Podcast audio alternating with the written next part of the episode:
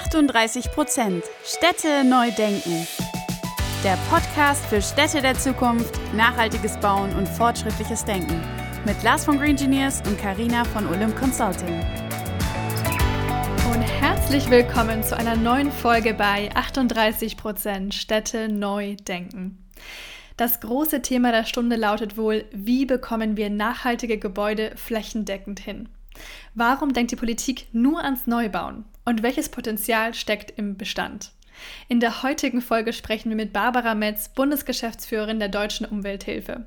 In den letzten Jahren hat sie das Thema Gebäude- und Stadtentwicklung bei der Deutschen Umwelthilfe stark vorangetrieben und wir sprechen mit ihr über die klaren Forderungen an die Politik, wenn es um klimafreundliche und zukunftsorientierte Stadtentwicklung geht, welche Potenziale im Bauen im Bestand stecken, aber auch warum die Hemmungen noch so groß sind.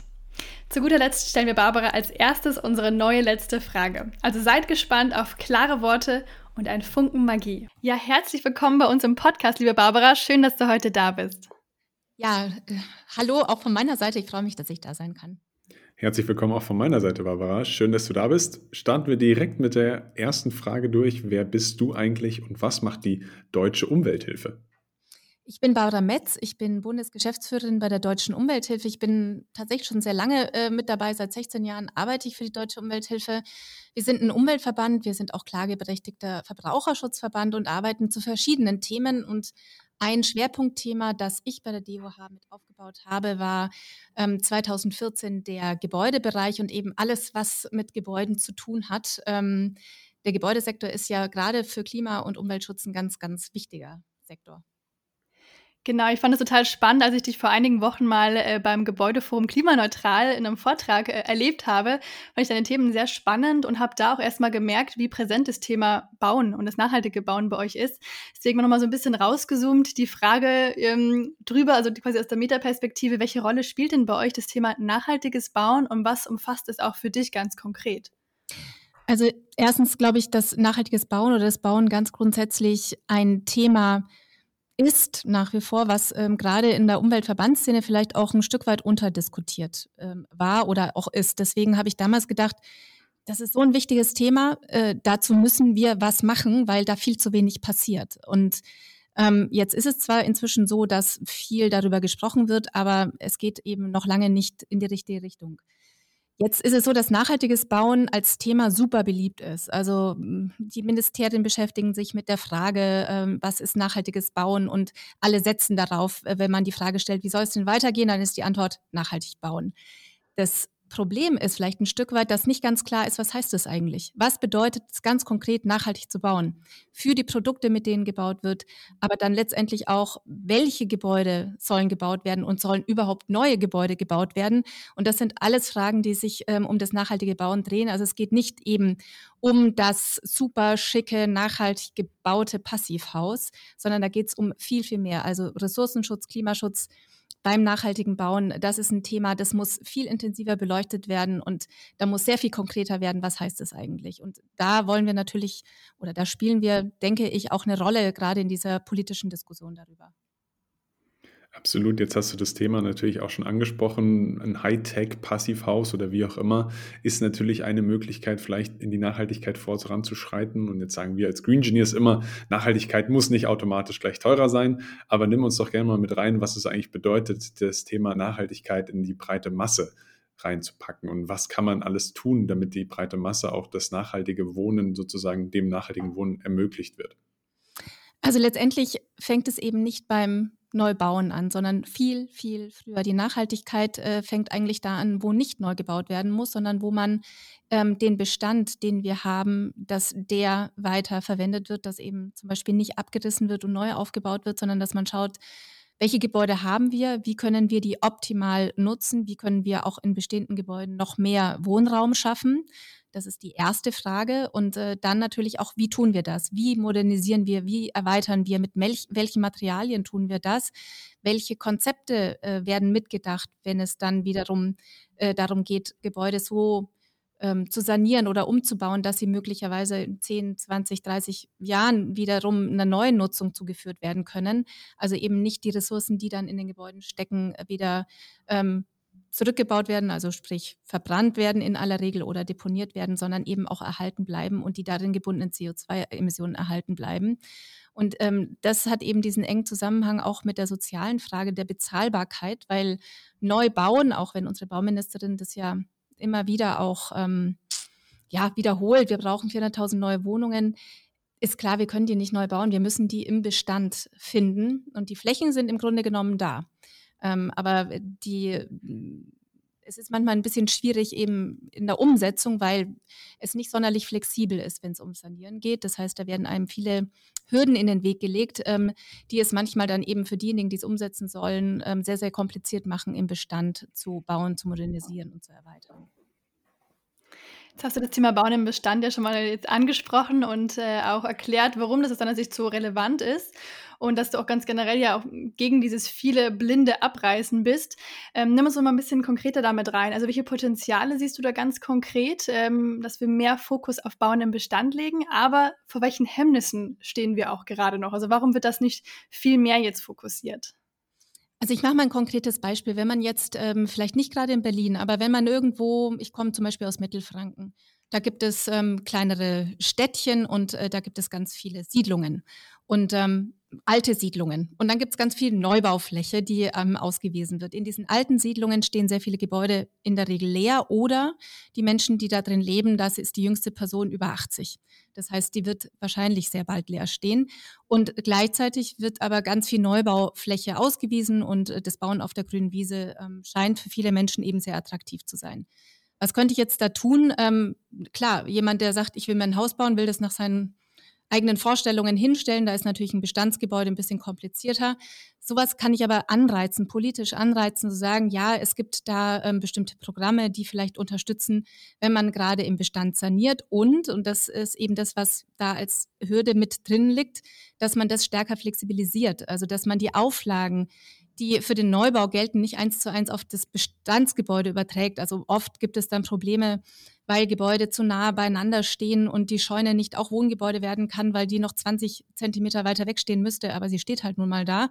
Und deswegen kann ich sie nicht zum Wohngebäude umwandeln. Also solche Flexibilisierungen sollten möglich sein, Standardlösungen oder dass so Parkplatz ähm, die zum Parkplatz oder Parkstellplätze sind vorgeschrieben im Neubau und dann auch im Bestand, dass sowas zum Beispiel wegfällt, weil man das einfach platztechnisch gar nicht umsetzen kann.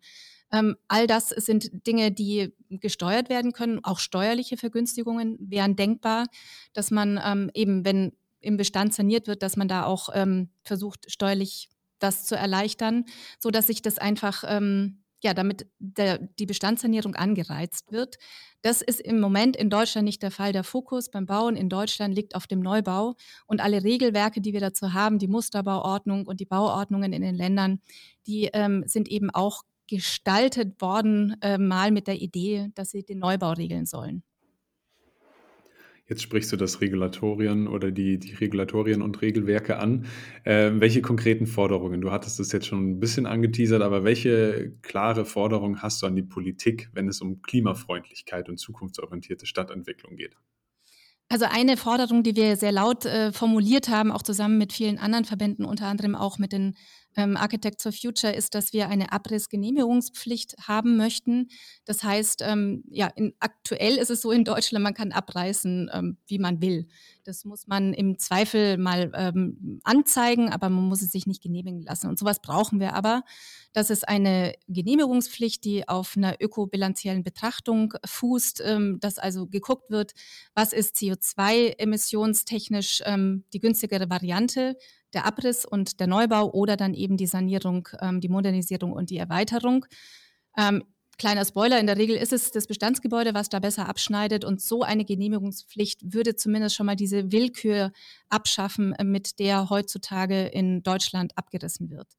Das ist das eine. Und das andere sind eben die Flexibilisierungen dann bei der Sanierung, dass man da ähm, Möglichkeiten schafft ähm, für die Bauherrinnen und Bauherren, dass bestimmte Regelungen, die jetzt für den Neubau gelten, eben da etwas ähm, flexibler gehandhabt werden, je nachdem, um welches Gebäude es sich da eben handelt, sodass man das besser umsetzen kann ähm, und letztendlich ähm, viele Menschen da auch ähm, sagen, das ist eine gute Idee, da gehe ich lieber in die Sanierung statt in den Neubau.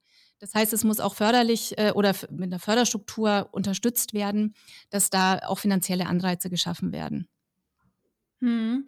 Stichwort Anreize finde ich auch immer einen ganz spannenden Aspekt. Ähm, jetzt seid ihr ja da sehr präsent in dem Themen rund um nachhaltiges Bauen und Wohnen. Was sind denn so kommende Schritte oder Aktionen, die ihr noch geplant habt, um hier ja die Branche weiter auch voranzubringen aus eurer Perspektive? Also jetzt mal so ein Stück weit grundsätzlich, was äh, den Gebäudesektor angeht, ist es so, dass wir ja auch bestimmte Klagen auf den Weg gebracht haben, weil leider ähm, stehen wir vor dem Problem, dass der Gebäudesektor dreimal in Folge die Klimaziele verfehlt hat. Und die Maßnahmen, die auf dem Tisch liegen, die reichen nicht aus, und das haben ja auch Expertinnen und Experten begutachtet, um die Klimaziele zu erreichen. Das heißt, ähm, das umfasst natürlich dann auch diesen ganzen Teil von ressourcenschonenden und nachhaltigen Bauen, der konkretisiert werden muss.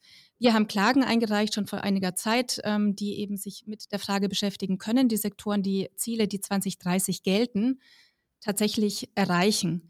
Und ähm, wie gesagt, das, was wir heute wissen oder was wir ähm, betrachten können, sagt, die können nicht erreicht werden. Mal gucken, was bei diesen Klagen dann rauskommt. Und das kann natürlich dann entsprechend auch ähm, jetzt wiederum Druck ausüben oder tatsächlich den Zwang ausüben, auf Politik hier entsprechende Maßnahmen zu gestalten, auf den Weg zu bringen. Und ähm, dann wäre natürlich die allererste Maßnahme, die einfachste, die man machen kann, so eine Genehmigungspflicht für Abrisse einzuführen und natürlich die anderen Punkte auch. Vielen, vielen Dank für diese Einschätzung. Jetzt kommen wir auch schon, sage ich jetzt mal, zur neuen letzten Frage. Ich weiß nicht, ob du andere Folgen schon mal gehört hast, deswegen ganz egal, was du schon mal gehört hast, es, es gibt eine neue letzte Frage. Und in dieser letzten Frage geht es darum, stell dir einfach vor, du bekommst jetzt von uns einen Zauberstab, wir nennen ihn den 38% Zauberstab und damit darfst du dir etwas hinzaubern in der Städte oder in der Stadt quasi, die vor dir liegt, jetzt mal bildlich gesprochen, was für immer anhalten wird, was für immer gilt. Was wäre das, dass du sagst, ich zauber mir die Stadt so, wie sie mir gefällt? Wenn ich mir jetzt eine Sache heraussuchen muss, dann, ähm, mir fallen natürlich mehrere ein, aber wäre das tatsächlich eine Pflicht, Solaranlagen auf alle versiegelten Flächen aufzubringen, dort wo es geht. Also alle Flächen zu nutzen, die Dächer der öffentlichen Gebäude, die Parkplätze, die Supermarkt, ähm, Supermärkte, die Gewerbeflächen, ähm, die Balkone, da Solar, äh, äh, hinzusetzen, weil wir damit ähm, erstens natürlich ähm, dem Ziel die Energiewende hinzukriegen, näher kommen, weil es die Resilienz erhöht, weil Menschen günstigen Strom darüber beziehen können und ähm, weil sich dann auch viele andere Dinge als sinnvoll erweisen, wie zum Beispiel eine ähm, erneuerbare Heiztechnologie in den Gebäuden. Das zieht dann aber auch nach sich, dass dieses Gebäude wahrscheinlich saniert wird, zumindest in Teilen, weil sich das dann alles insgesamt lohnt. Ähm, also von daher glaube ich, das wäre wirklich ein, das würde mich wirklich freuen, wenn ich in Städte gehe und überall da, wo es geht, Solaranlagen sind und die Leute sich freuen über den günstigen Strom, den sie beziehen können und deswegen auch die Energiewende unterstützen und hohe Akzeptanz herrscht. Ja, finde ich einen total spannenden äh, Vorschlag. Ich bin eh generell, ganz generell gespannt, was dann bei der Frage noch alles zusammenkommen wird und wie unsere Stadt am Ende quasi aussehen wird. Aber ganz, ganz lieben Dank auch für das Gespräch, Barbara. Hat mir sehr viel Spaß gemacht und fand ich ganz ähm, gute, wichtige Punkte, ähm, auch mal wieder ganz neue Punkte dabei. Ähm, deswegen ja, vielen Dank und bis hoffentlich ganz bald. Sehr gerne, vielen Dank. Wir hoffen, die Folge hat euch gefallen und ihr konntet neuen Input mitnehmen. Damit ihr auch die nächste Folge am Donnerstag um 18 Uhr nicht verpasst, könnt ihr unseren Channel abonnieren und gerne auch eine Bewertung dalassen. Du findest uns auf Spotify, Apple Podcast und allen gängigen Podcast-Plattformen.